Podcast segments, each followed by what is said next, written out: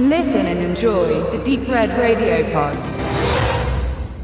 Sowas von da. Nach dem gleichnamigen Roman von Tino Hanekamp aus dem Jahr 2012 kommt am 25.01. oder wenn ihr das jetzt hört, kam am 25.01. durch den Universum Filmverleih in unsere Heimkinos. Der Tino Hanekamp, das ist ein Journalist und ehemaliger oder aktueller Clubbegründer und Besitzer in Hamburg, der so prominente Clubs wie die Weltbühne mit besaß und heute in ebenfalls prominenten Club Übel und Gefährlich und er ist nun auch unter die Schriftsteller gegangen vor ein paar Jahren und hat einen relativ autobiografisch angehauchten Roman verfasst, wahrscheinlich, ich habe nicht gelesen, aber wenn man den Film so sieht, mit vielen Parallelen zu seinem Leben. Jetzt, ein paar Jahre später, hat unter der Regie von Jakob Laas, der vor kurzem noch Tiger Girl inszeniert hat, die Verfilmung des Buches stattgefunden, dessen Geschichte relativ schnell erzählt ist. Es geht also um ein paar Mitzwanziger, angeführt von Oscar, die zusammen einen Club seit zwei Jahren am Leben halten, vor allen Dingen Elektromusik und dort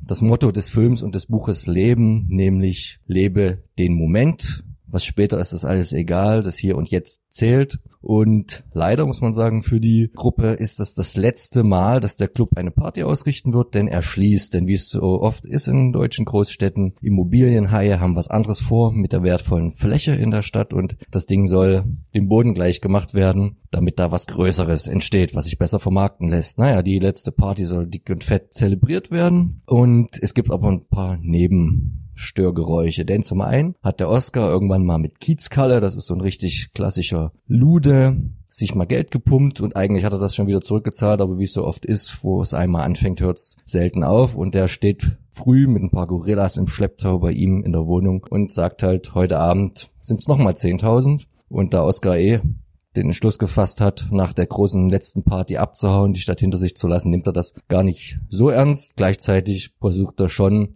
das Geld irgendwie aufzutreiben mit dieser Party. Dann haben wir noch eine Innensenatorin, die die Mutter ist des besten Kumpels, der live mit seiner Band bei der Party spielt und als wunderbar schöne Konstellation der Vater, dieses Bandleaders, gespielt von Bela B. Ist hier Elvis genannt, ist ein ziemlich abgehalfterter Rockstar, der auch nicht mehr ganz so bei klarem Verstand ist, der aber auch in dem Club auftaucht und da kommt es halt so, so ein paar Verwicklungen. Dann taucht auch noch seine ehemalige Hübsche, die Matilda auf, bringt vieles durcheinander. Dazwischen wird natürlich ultra viel gesoffen und noch mehr an Pillen und allen möglichen Drogen konsumiert, wie es wohl, ich bin in der Szene eher nicht tätig und zugange, relativ üblich ist, habe ich mir auch sagen lassen mit eher Kennern, mit denen ich den Film geschaut habe. Und ja, was will der Film, der natürlich immer zu pulsierender Musik, schnell geschnitten, mit farbrauschenden Bildern uns sagen, halt genau das, was ich vorhin schon zusammengefasst habe, dass es hier und jetzt zählt, wie es in der Szene so üblich ist,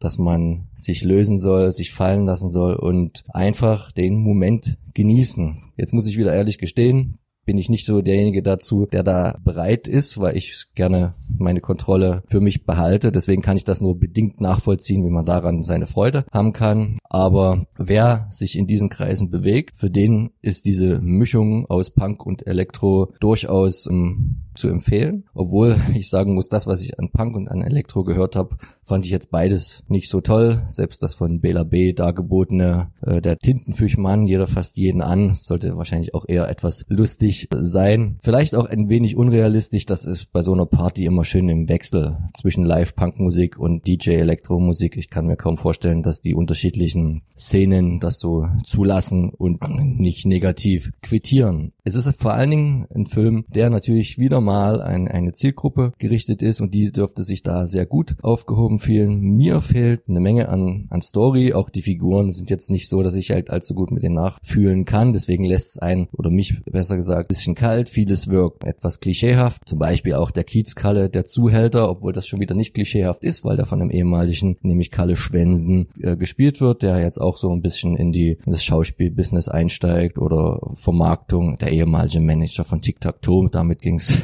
los. Und aber früher halt Rotlichtmilieu Größe wirkt ein bisschen wie aus der Zeit gefallen, halt eher wie es in 80er Jahren so aussah, aber er trägt wohl auch seine Ray-Ban Sonnenbrille des Nachtens und setzt sie nie ab, selbst damals, als er mal angeschossen wurde, mehrfach, äh, auch im Krankenwagen, immer die Brille auf. Also einerseits wirkt es sehr klischeehaft, aber andererseits entstehen ja Klischees auch immer aus wahren Kernen. Wer also sich vor allen Dingen für diese elektronische Musik interessiert, bisschen was mit Hamburg anfangen kann und vielleicht auch mit dem sehr viel gelesenen Roman von Tino Hanekamp, für den ist das auf jeden Fall eine Empfehlung. Sowas von da.